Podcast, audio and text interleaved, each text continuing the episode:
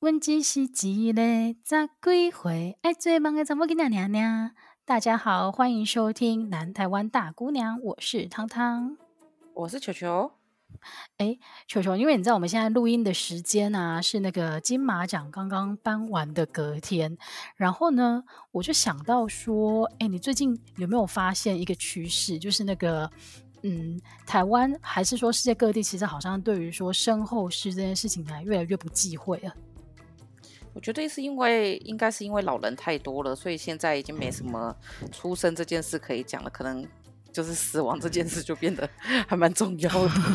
对，然后可能以前的观念也是，呃，那种东西就是大家。不想去谈，但是我后来就发现，像不管在台湾啊、日本还是南韩，其实像台湾就有之前的那个父后七日，他就是专门在描述说整个那个帮父亲办后事的这个过程嘛。然后送行者就是描述说呃相关的职业。然后最新的作品就是韩国有一个叫做《我是遗物整理师》的韩剧，然后听说看了之后呢，每个人都会泪流满面的那一种。是李帝勋演的吧？我记得是信号的那个男主角。对对对，就是他。我自己也还没看这一部作品，但是我就会发现说，哎，好像最近大家对于那个就是人的后世是怎么处理这件事情，越来越不忌讳，然后越来越愿意用戏剧的方式来呈现他不一样的样貌。然后我就想到说啊，前几年呢有一部作品叫做那个《花甲男孩转大人》，我不知道你有没有印象？嗯有啊、对，然后那部，对对对对对，他就是把那个乳蛇演得非常的好，但是除了他那个角色非常的那个立体以外，我觉得他让我印象很深刻的是，因为他整个故事在讲的就是那个卢广仲他的阿嬷从病倒。然后病倒了之后，都当然全部的亲戚都回来。然后到他咽下最后一口气中间，因为他病倒之后，他并没有立刻就是往那个西方极乐世界去，他中间就是有那个留着一口气在家里等。然后他其实整个故事就是发生在他呃离真正离开前的这一段时间。然后那个时候我还印象很深刻，因为我跟你说，我觉得他把他在前两集就把他们家的。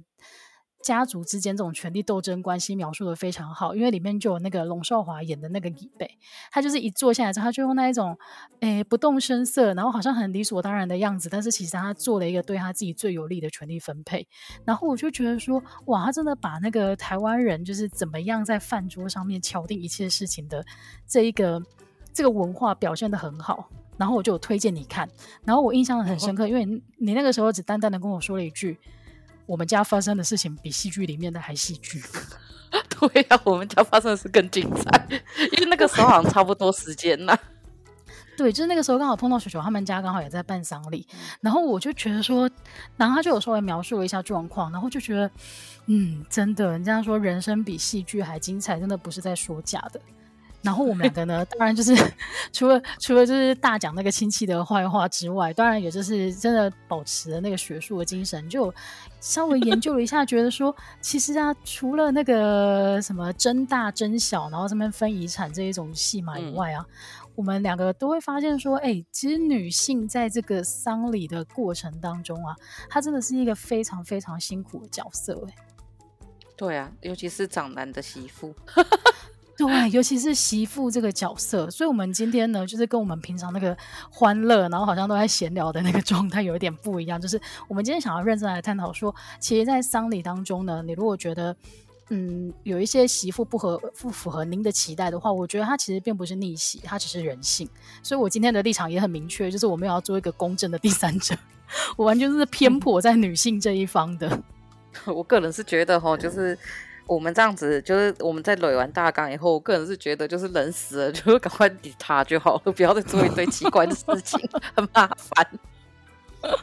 对啊，所以今天就是。然后为了准备这件资料，因为其实呢，呃，我们我不是那一种对传统仪式非常非常清楚的人，但是我就发现，哎，居然有论文是很认真的在讨论这件事情，而且他讨论的角度就跟我们两个想聊的是一样的，就是在传统的婚礼当呃传统的丧礼当中，媳妇她到底是什么样的角色？然后我这边找到的资料呢，先跟大家分享一下，真的非常非常的疯狂哦，就是当家里的长辈往生之后，如果你是媳妇，你到底要做哪一些事情呢？第一个就是要拜那个脚尾饭跟脚尾烧那个脚尾钱，他有点脚尾。怎么办？我现在想到脚尾饭，就是想到 那个 王世坚。为什么是他？是王世坚吗？还是另外一个人？我忘记了，还是谁？是不是说他要吃脚尾饭？呃，我知道是有一个议员还是立委曾经污蔑说，其有一间小吃店，然后他的那个他的食物来源是脚尾饭。我那时候还在，我那时候看到那个时候，想说大家一定没有人过世过，那脚尾饭 咋有办法一天生产那么多碗？对，这超疯狂的。但是你从他那个新闻事件会引起大家的讨论，就知道说，其实台湾人对这一块还是很忌讳啊。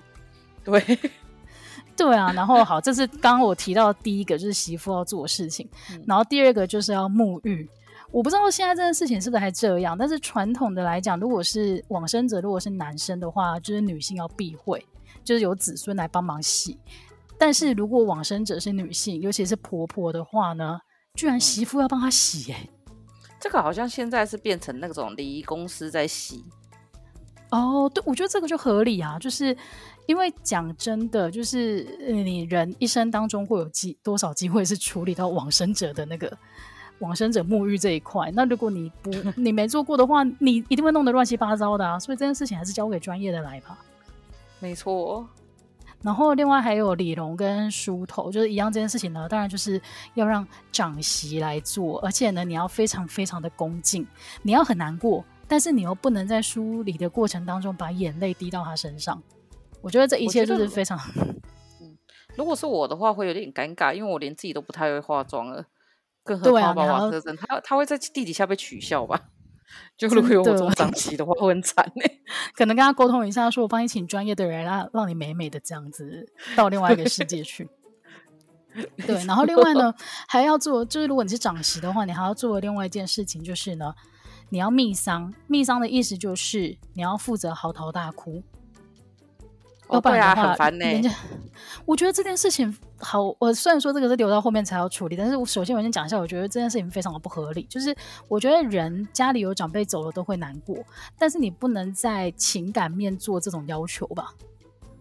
对啊，所以才会找那个孝女白琴。孝女白琴真的很厉害，因为我在我阿公丧礼上的时候，也在某个桥段被迫要一直哭，然后那时候想说谁他妈哭了出来，要哭那么久，就我旁边一哭我就跟着哭，我觉得好厉害哦，那个感染力惊人。哎、欸，我觉得这个有道理，因为我爷爷、我阿公那个时候过世的时候，其实我那个时候年我才高中，所以其实我对很多仪式都不懂，而且现在有一点记忆模糊。但是我印象很深刻，就是每天都会有不一样的仪式要进行，然后其中一个就是少女白琴。然后我后来我开始想，为什么会需要这样的一个角色？可能其中一个原因就是以前我们被教育的观念都是那种不太会表达自己的情感，嗯，所以。可能在那个当下，需要有人帮你讲一些你自己心里面的话，或者是帮你把那个情绪带上来，让你宣泄完吧。嗯、因为其实有一种说法是说，丧礼其实很多时候不只是办给往生者，他也是办给在世的人，可以好好的跟这个人说再见。就是你不会觉得情感上面有一个没有交代完的牵挂在那边哈。嗯。听过的是这样子，然后另外当然就是说旁崩这件事情就一定是媳妇要做的，然后还有洗碗，这个好像是高雄美浓地区才会有的一个习俗，就是那个媳妇必须要在房屋子外面打破一个碗，然后他的意思就是说呢，从今天开始我不能在伺候您吃饭了，这样子的一个仪式。然后另外的话，像如果你是长媳的话，你还要负责就是哭棺材头，就是在出殡的那一天，你要诶你要。一在那个棺木上面哭，表达你的不舍之情。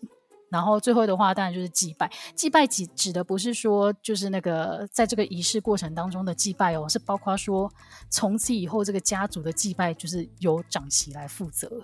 哎、欸，很麻烦呢，这样就是那个什么，我阿公过世后啊，就是有第一个就会是这对你，这对你那一年就是你不能过年，就是他过世的下一当年还是下一年你是不能过年的。然后这对你就是你还要拜一大堆东西，嗯、然后再就是他的忌日要去这批，然后这批跟扫墓时间还不一样，就是你该扫墓清明节还要去扫。然后因为我们家那也是比较特别的，就是有一个狗礼贼。所以说狗离子我们去扫啊，然后我想说，难怪我们这里的人真的没有办法去做公务员这些工作，因为他妈所有的假全部都要请，就是你这样一整年这样做下来后，你就是十四天特休都不够用。真的哎，好像真的是会这样。然后那个以上就是我找到的一个比较传统的一个描述。那你有没有什么要补充的？就是你观察到媳妇在丧礼中的角色？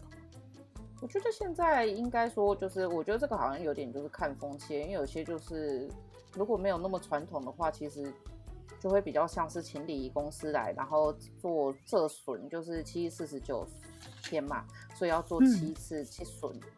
然后每一损都有自己要做，比如说有掏损，然后还就是就翻成就是说有自己家人做的，然后有公祭的，然后有、嗯、呃子孙或者是子女型的。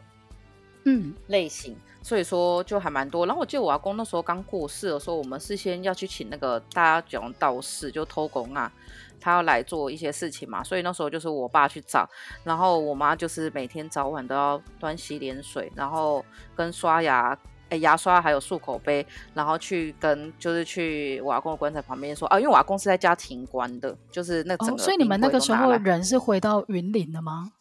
也就是保存最后一口气吧，就是每个都会保存最后一口气，然后就是用救护车，因为我们那时候是在我阿公是在台北的安养院过世，哎，就安养院后来送去医院过世的，所以说我们就是坐救护车，反正我记得那救护车一万多，就是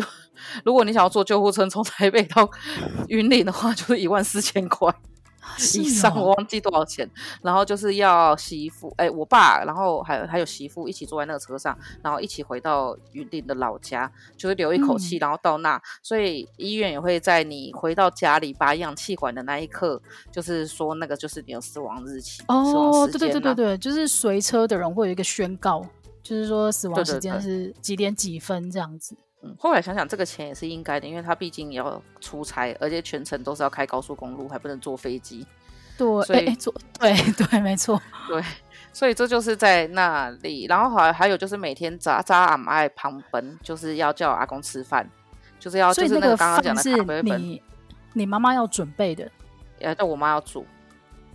就媳妇要煮，每天这样煮。每天呢、啊、有个饭，然后有人来就要点香，然后点香就是你就有人来，媳妇就要起来，然后把他点香，然后跟自己跟阿公说，哎，把就是香香香来打理花之类的，然后就是如果他在拜拜啊，大家就要一起烧金子，烧完金子以后就要去旁边折元宝，然后就有一些习俗，就是说你折那个莲花啊，就是莲花是这样，莲花就是你要先折很多个莲花的叶子，大概应该是一个有二十四吧，十二个，我忘记了，反正我记得那时候折个半死，然后。折完以后呢，它会组成一朵莲花。然后你每一次烧金纸的时候，都必须要烧一定数量的莲花，所以莲花是个易消耗品。那再也就是说，你烧完一定数量莲花以后呢，因为要帮我阿公做一个，就是佛道都有，所以还要帮他用一百零八朵莲花做一条莲花被，然后披在棺材上。所以我们那时候应该折了有几千几万的那个莲花的叶子。然后就是我有印象之前。我有印象，之前在家里办丧礼的时候，就是你也要折超级多的莲花，但是我真的忘记说那个东西是，哎、欸，例如你你讲的那种，每次烧金纸的时候就要一起烧掉的。对啊，它就是有一部分是一起烧，然后我们还要多做一部分起来做被子，然后就是要披在棺材上，说这样会比较好。反正我记得那时候就一直折，一直折，一直折，一直折。然后我妈那时候也每天都，因为其实你一天这样忙忙忙，就大概是早上四点多就要起来，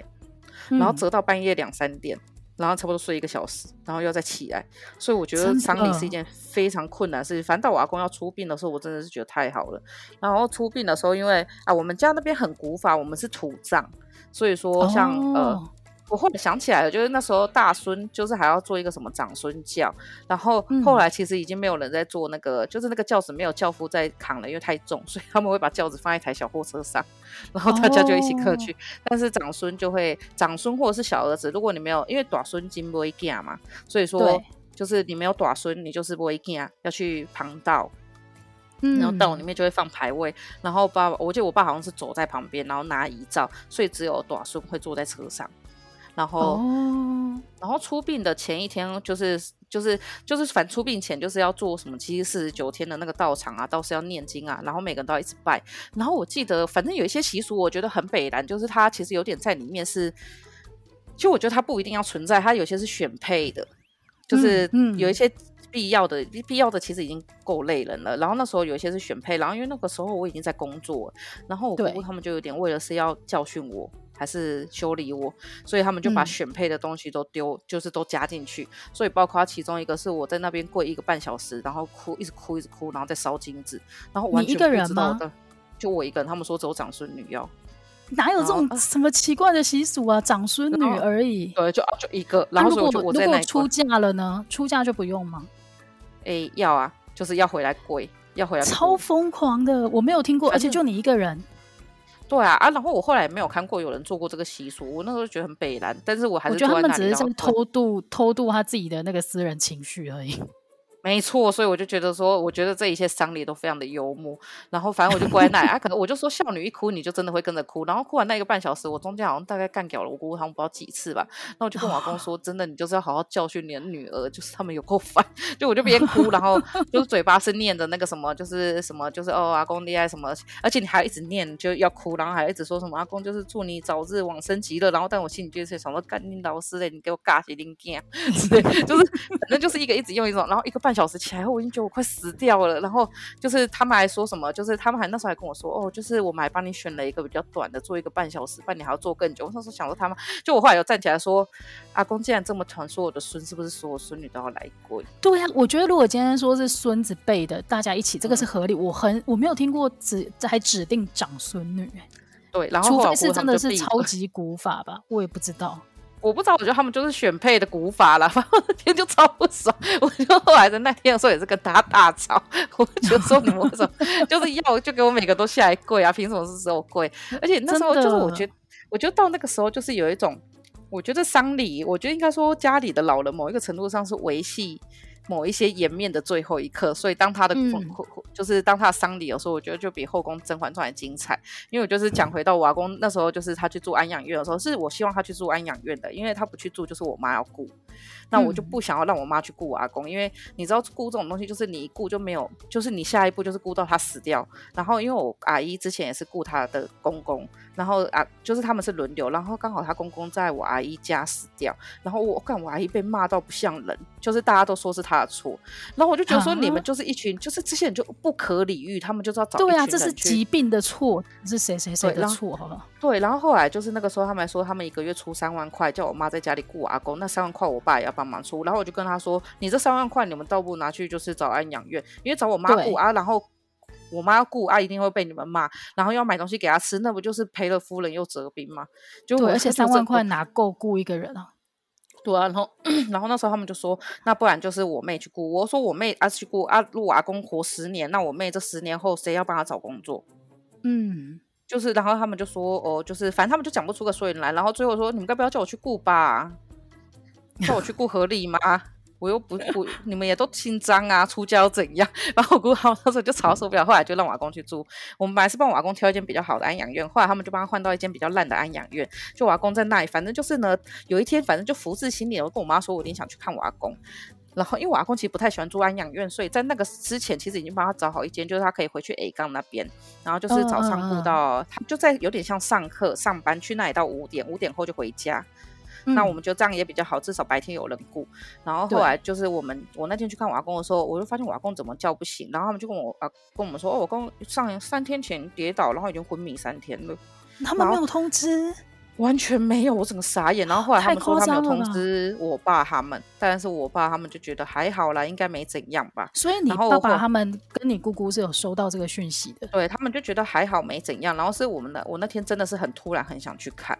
然后后来我们去了以后就发现不对，这个应该要赶快送医。然后我们就先送到附近的医院，然后医院说说那时候昏迷指数其实只有三了，就已经是太已经非常严重，那真对。对，然后后来我们就转诊，再转他去台大。然后台大那时候其实是发病危通知，就是他 其实我想我其实已经已经很严重了。然后我爸去的时候，就是因为我爸不识字，所以从头到尾要签所有东西他都没有办法签，因为他看不懂。嗯、然后反正那时候大概只有几个，他说呃要插管的话，就是之后就要一直坐在呼吸病房，然后可能活着几率也不高，就是会维持他的生命。然后我爸就说，那他觉得这样不舒服，就阿公会不舒服，反正最后就是要放签什么放弃急救通知书。同意书.然后因为我爸不认识字，然后他就授权我签，我在旁边签完，然后反正最后最后整个用到好几天以后，就是我阿公就是要回家过世，就是因为他其实已经没有生生命机能，然后我记得那时候留着最后一口气要回家了。对对对，然后那时候我记得在医院的时候，我姑姑他们就来，然后我二姑姑就指着我的鼻子说是我害死我阿公的，就是因为我签了手术同意书，然后我就跟他说啊，不然可以叫爸爸去盖指印啊，你们在说什么疯话？就是我这一开始。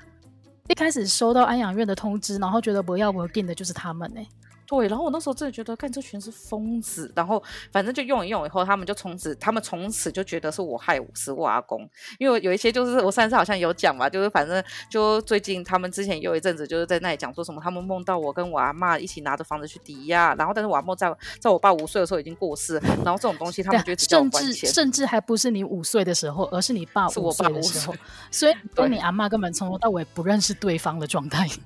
唯一要说认识的话，大概就是我妈曾经有说她在我们舅家有看过我阿嬷的鬼魂出现过，但是那个也不叫 认识，那个只是我出生后她出现过而已。所以为什么突然间出现一个鬼故事啊？就是我就觉得说啊，这个东西就是出生，如果硬要说有什么交集的话，因为如果是在我爸小时候啊，那就是真的没有交集。啊，长大后硬要说有交集，就是我妈在客厅看过啊，我在睡觉。好，这个同行就是算这个时空下我没有见面过。OK，然后反正 OK, okay。反正就是后来回到乡下以后，就是反正我姑姑他们就一直在说什么，就是我妈怎样怎样就不孝啊什么之类的。然后因为我妈那阵子其实，因为我刚刚讲了，就其实我妈其实我妈十二点可以去睡觉，但是她那阵子就觉得我爸很可怜，因为我爸就是呃，因为要轮流有人守夜嘛。然后我姑姑他们就是完全不会守夜，他们就是在表面上装乖女儿，但是实际上很快就去睡觉了。然后我妈就跟我爸轮流守夜，但是媳妇的义务还是要尽嘛。所以说我妈那时候就是，所以你妈妈可能就是你妈妈很有可能那个时候就一个晚上都没睡觉，但是还是要去准备饭，就是要拜崩这件事情。对，然后还要一直烧，还要一直折莲花什么之类。然后我就说，因为在这个时候就会变成是选配的东西，就会变成是一个拿来折磨折磨女性的东西。其实基本上你也很难找到一个习俗去折磨男性啊，就是里面所有的习俗都不会折磨到男性。男性永远都是就是，例如说哦，需要需要有人出来当代表，或者一些最风光的时刻。他会说：“哦，这个只有男生可以做。啊”但是如果说，我觉得传统仪式都是这样。但是如果今天需要一个劳力的工作，或者是需要很辛苦啊，跟打扫、跟煮饭、嗯，然后跟一些粗活有关的，哦，嗯、这个就是媳妇该做的，这个就是媳妇该做的。而且我就觉得这一切都很可笑。就是、那是我的习俗里面还可以找到更多叫媳妇要做的事情，或者是连孙女都可以拿出来，孙子还没事就是孙女。就是我会觉得 这个习俗的宝典真的是他妈就是以前的那种如何 就是如何虐待女性的一个圣经吧。反正就是我妈那时候就是已经做到身体，就我妈明显说她身体不舒服，因为她心脏有点不舒服。然后反正后来的就是我姑姑他们也不准她回来台北看医生，就是她又说你回来台北就没有人可以帮忙用什么之类的。然后我记得她可以用啊，她是她女儿哎。他们就是没有要用，因为他们就是说来回，反正就很多理由。然后最后就是有一次我要跟他们一起回来的时候，因为那次我就要赶回台北嘛，因为我那时候就是只要出差，那时候老板对我蛮好，就我出差去那里的时候，他们都会把南中南部的出差留给我，然后我就是在过去，嗯、就是我这样奔丧会比较快，因为其实阿公过世只能请三天，但你知道我们刚刚讲我们家习俗，就是我三十天都在那也不过分，然后他们就会觉得说整整一个月都在办丧礼，没有四十九天是一个四十九天。你真的办了四十九天，嗯，再加上前面阿公的那个住院什么之类，大概就总共大概花了三两个月左右在办丧礼啊，因为我们花，就是我阿公就是住的很烂的安养院，但是丧礼花了一百多万，超荒谬，就是，就是很幽默的一个花法。反正后来那时候我记得也是，我就回城，然后我跟我姑姑他们一起坐车回来，然后反正就聊聊聊，以后我就问我姑姑说啊，你为什么要急着回去？我姑姑就说她要回去看医生啊，因为她身体不舒服。我说那我妈为什么不能回来？嗯，然后，我们就整台车沉默到 沉默到回台北。然后后来我就是，反正就有一次，就是因为他们是锁的很紧的，就是我妈只要一动，他们就问我妈要去哪，就有点全程监视。然后后来是有一次我们不知道回去的时候，嗯、我们就用了一些方法，反正就叫计程车把我妈载回，再去坐高铁，哦，真的是，然后等我。但是那时候我爸也有帮忙 cover 啊，所以说等他们发现的时候，我妈已经装高铁回台北，然后再下一次回去就是奔丧。而、嗯啊、我妈那甚至也被确，因为她那时候就是肝整个变得很严重，所以后来其实就也变一个永久性的肝病。所以从那件事以后，我们就跟我姑姑他们完全是没有办法，就是有任何交集，因为觉得太生气，我妈生病根本就是他们害的。对，这完全不合理。而且其实我后来有听一些比较新的那个塞公的说法，嗯、他就说他常常会，因为以前的人都会觉得说啊，那这个是不是一定要？媳妇来做才可以，因为他们可能从老人那边就听到这样子的说法。嗯、但是我觉得，下一个比较新的新的答案是说，其实那个散工说，其实啊，那个丧礼这件事情，就是家里面有空的人来做就好。他没有说一定要媳妇来做。以前呢，会跟你说一定要媳妇来做，那个都只是为了要省钱，或者是讲难听一点，就是男性想要来控制女生她的行动，所以他才会跟你说，这个一定是媳妇要来做。因为后来连那个什么，就是亲戚都有点看不下去，然后就来就是这里骂我姑姑他们，就是说他们有点太夸张，但是当下也没办法解决。而且我当时姑姑很扯，因为他们自己也会是别人的媳妇，你知道吗？就是哦，对他们自己其实也是，因为他们自己其实有被虐，就是有点算是。被严重要求过，但是他们觉得说，他们就会回来哭哭啼啼说他们被虐待。但是我又看到他们在把同样东西放我妈身上的时候，我就觉得说啊，你都不想到你未来的小孩也有可能会面临这一块嘛？对，就是所以后来我们家现在就，因为虽然我爸妈离婚了，但在离婚前我妈就把拜拜变得很精简，因为本来以前我们家的拜拜是那种从除夕前两天拜到初九，然后每天都要超级无敌早起床的那种，然后后来就简化，因为我妈。对我妈就说，这样我弟这此生都找不到，就是找不到一个女朋友会想要嫁给他，或者他要去找一个就是直接信那个上帝耶稣的，对，连香都不拿的那一种，因为不拿香的话就是完全就是死定了，不拿香跟我弟是同志是同等的那个严重的大事啊，真的哦，你说你弟弟如果要娶媳妇的话，这个是一个必备条件，对呀、啊，就是就是他一定要提胸，哎，提胸对白，没提胸对白跟不能传宗接代是一样的。啊，就是而且其实我觉得有一些很好笑。现在想起来，当下真的有一些很好笑。就我阿公过世的时候，因为真的花很多钱，就我们家，我们家应该拿了多少罐头塔？等一下，应该有三四十个罐头塔。就我后来罐头塔里面的罐头都可以吃，所以结束以后，大家其实都在那里拆罐头。而且你这个真的，嗯。讲到罐头塔这件事情呢、啊，我前阵子才问我妈说：“哎、欸，罐头塔这个是不是一个最近几十年来才有的一个习俗啊？因为以前没有罐头，怎么做罐头塔？” 嗯，然后我妈就说：“没有啦，以前以前真的是用别的材料来做，那只是现在因为罐头发明，所以大家就走一个比较便利的路线，才改成罐头塔。” 对，这些罐头塔很好笑，而且我阿公那时候是超夸张的，因为反正我就是他们就把大量的钱拿去就是做丧礼，你知道我们烧给我阿公的钱是多少吗？是八千八百八十八亿，就你知道一箱的，就是我忘记了，反正也是几十万。就是，然后就是几十万的金纸，然后一箱是五百万，反正我印象中一箱是五百万。我觉得这件事情也是值得我们好好的来反省一下。就是现人家说所谓的些扣紧这件事情啊，他真的是把现金拿去，呃、嗯，不是现金拿去烧，而是你把现金拿去买了纸钱之后，就是烧掉哎，他没有别的目的。我觉得那跟烧现金没什么不一样，烧现金会犯法了。你甚至烧你你你烧现金，甚至搞不好还比较环保一点。我都想说，人家是人家是在学扣级，我们已经烧了一座银行下去了，就是 那个真的差不多。而且我跟你讲，五百万要烧多久？就是一箱五百万，我印象超深刻，是找一个敞篷的小货车，开了一箱的那个金子来，然后开了两车，然后呢，就是中间就因为那个已经没有办法用普通的金子筒，所以我们是用铁网围一个超大圈的直径，大概应该有。一个操场的中间，那个中间一半那么大，呃，然后里面就是放很多火，然后就开始你就疯狂往里面丢那个箱子，然后丢完以后呢，你就要围圈圈，然后顺着某一个方向，然后在那里绕绕绕绕，然后边绕就你还要丢衣服啊什么之类，就是啊那就是真的衣服，就边丢衣服边说什么阿公这有力轻哦，啊这有力胜哦，啊这有力安哦，然后烧到最后还会开始烧金童玉女，然后我记得那时候偷工啊就说烧什么一对金童玉女下去啊，呃打的这骨这背啊，好的这楼仔，然后那时候我记得我还。跟我同学说：“天哪，一个学社会学的，觉得这种东西烧长工，然后还不能解除劳动契约。然后还那个金童玉女，她就是永远得不到阶级上面的翻转，真的太辛苦了。而且我就说，而且而且那个什么，你还记得偷工他都会说什么？好林家书这种玩哦，好林你你大富贵，然后我就那个会喊一大堆。”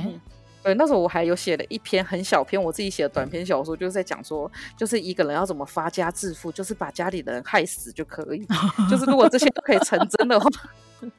就是我死一个，死一个，我过世一个人，我可以得到超多东西哎！你可以这种玩，这管定，这一定，还可以发大发大宅，然后给他孙子。他们都说代代，就是你知道每一代都要有哎，还有就是我也不需要。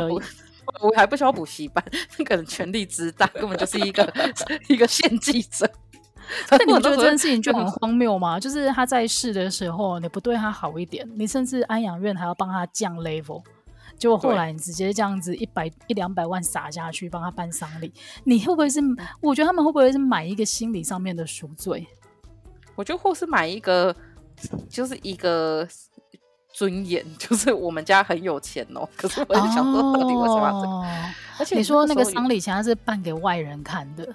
对，哎，那时候真的是很夸张哎，每个人来就是都可以吃到东西或什么之类。然后记得那时候最印象深刻，就是以前不是常会听听到一句话，什么什么西京友好可以啊，西熬西熬拜几粒低头，嘿嘿，然后 就是什么西京几粒偷刀，可以啊，对对对，嘿嘿嘿，西西熬几粒给给低头，低头，我觉得这。低头，我那时候就说哇，这句话真的是我们家完全。如果教育部要拍那个什么成语完全解释的话，就拍我们家就好，不需要去拍。而且后面还有一个很好笑，就是你知道首尾钱吗？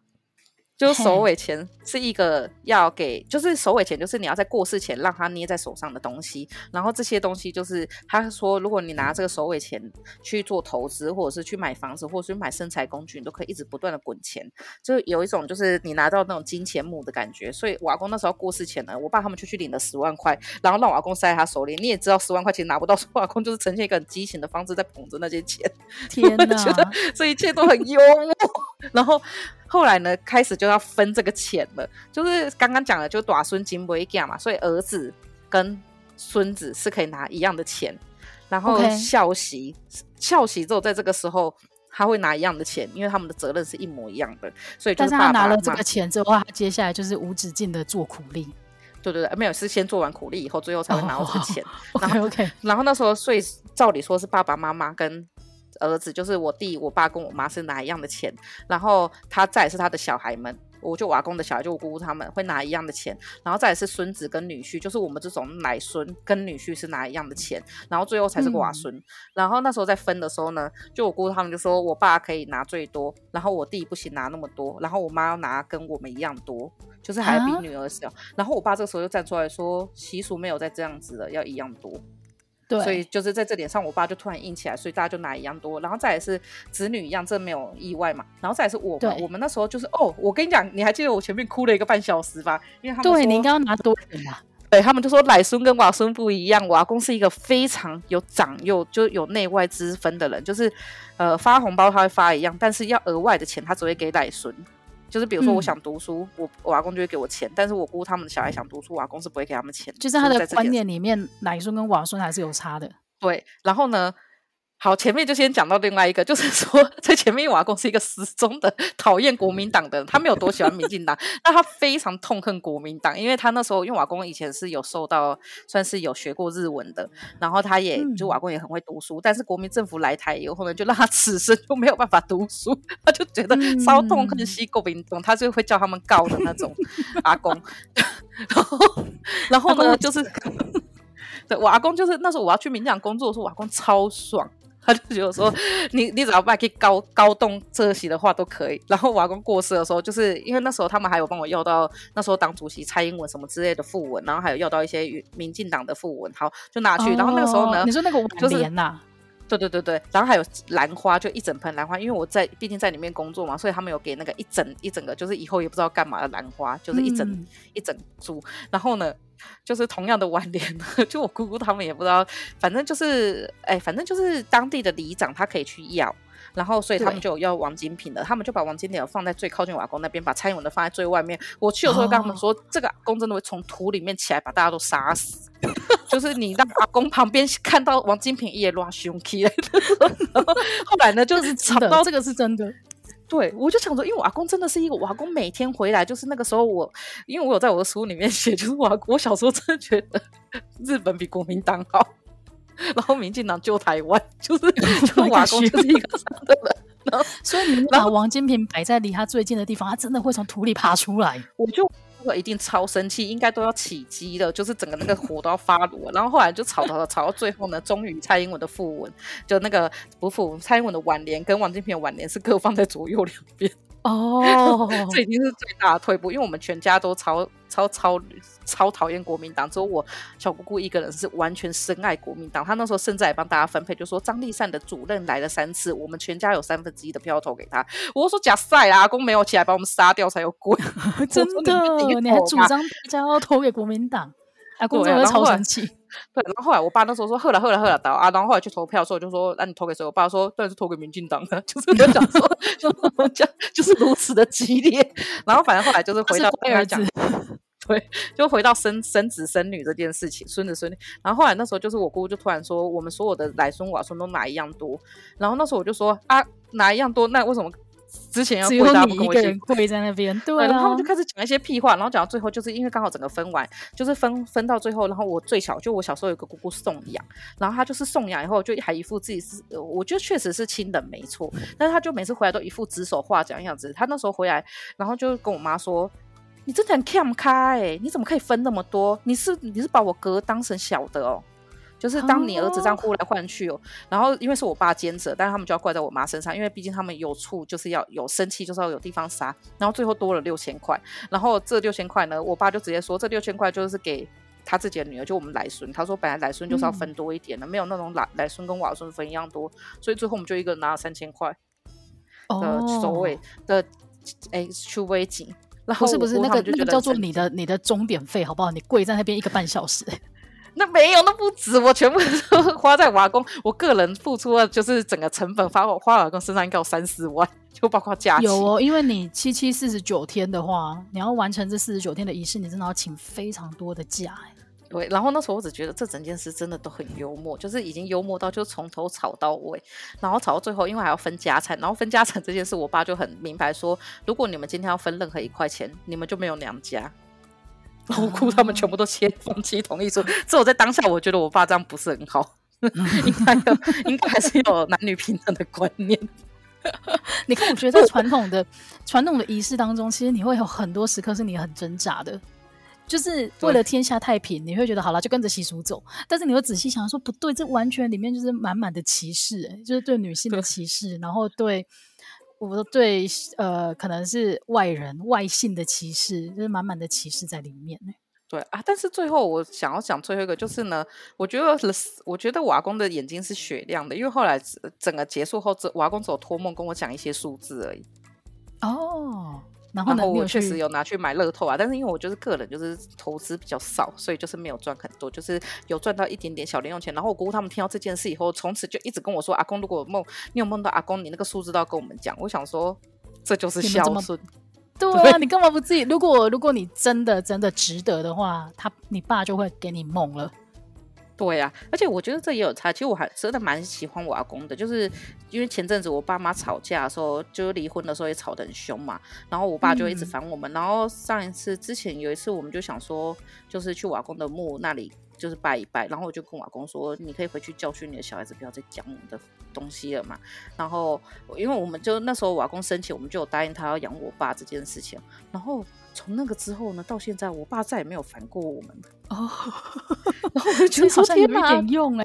对，我就觉得说，真的是我是乖孙子。但是这样，我觉得应该应该是因为是孙女啦，不是媳妇。媳妇就真的很惨。就是我觉得，因为因为我现在没有听到媳妇不惨的。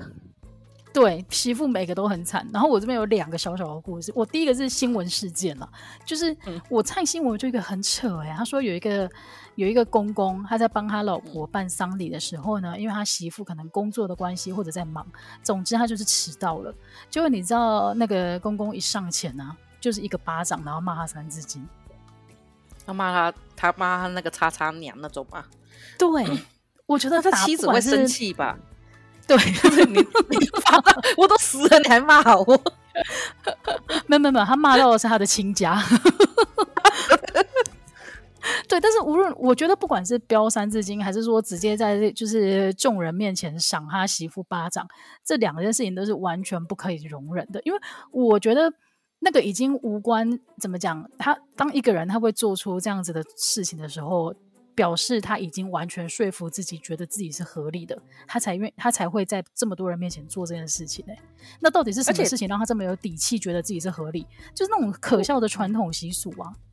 而且我在想说，习俗就是丧礼，到底是一个是多盛大的场面，就是可以让很多人觉得在那个情况下，他们被开了一个 turn，就被开了一个绝对领域，可以为所欲为。对对，没错，你讲的非常非常的贴切，就是你觉得自己做什么事情都是有理，就是因为你的靠山是传统习俗。但是这到底有什么了不起？而且大家之后都还要见面啊，因为比如说像美足赛，我们也不会真的冲过去殴打交大的人，因为大家都知道这只是一个瞬间，就那几天比赛过后，大家还会恢复正常。可是我觉得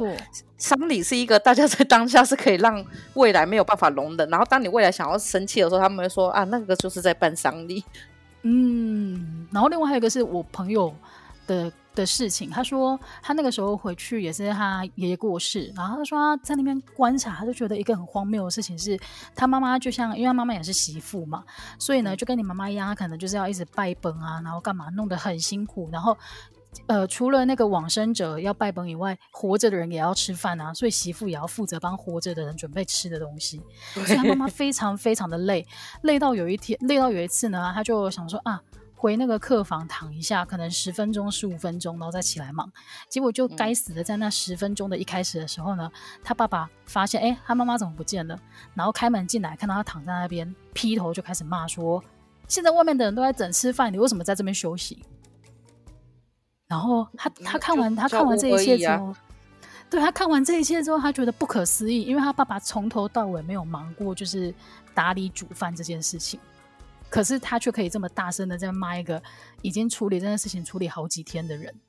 然后只因为还要休息十分钟。他们很酷哎、欸，就是因为像以前我以前我们家的媳妇，就是也都是。呃，就是以前我们家的女生是煮完以后要让男生先吃，男生吃完以后，你知道他们都不会捞熬，就会剩一堆真的是残残渣，然后女生才可以上桌吃饭。嗯、然后后来我才没有再插小这件事，因为开始读书了，然后我就是上桌吃饭。然后一开始的时候，我姑姑他们亲戚哦，就他们的女生可以上桌吃饭，不包括女儿，就是不能上桌吃饭。就是我觉得他们就是一个自己在制定一个很奇怪的规则的。然后就是女生，就是真的是一直煮一直煮，然后每天都这样煮很多以后呢，然后在他们的呃眼里，就是他们会说还好吧，就是煮饭而已。嗯，那你来煮啊？煮饭超累。对，然后我姑姑哎，就我表姐有一次就说，因为那时候我。哥哥有娶，已经娶老婆了。然后那时候他就说，就我表姐在结婚前突然有次跟我们说，我真的这辈子都不要出嫁。就是他说，你知道过年的时候我可以睡到超爽的，但我起来看到大嫂已经忙了一整个早上，我就觉得说出嫁我还要像这样子，太可怕了吧？真的，聪明的人真的是发展关系就好，不要出嫁。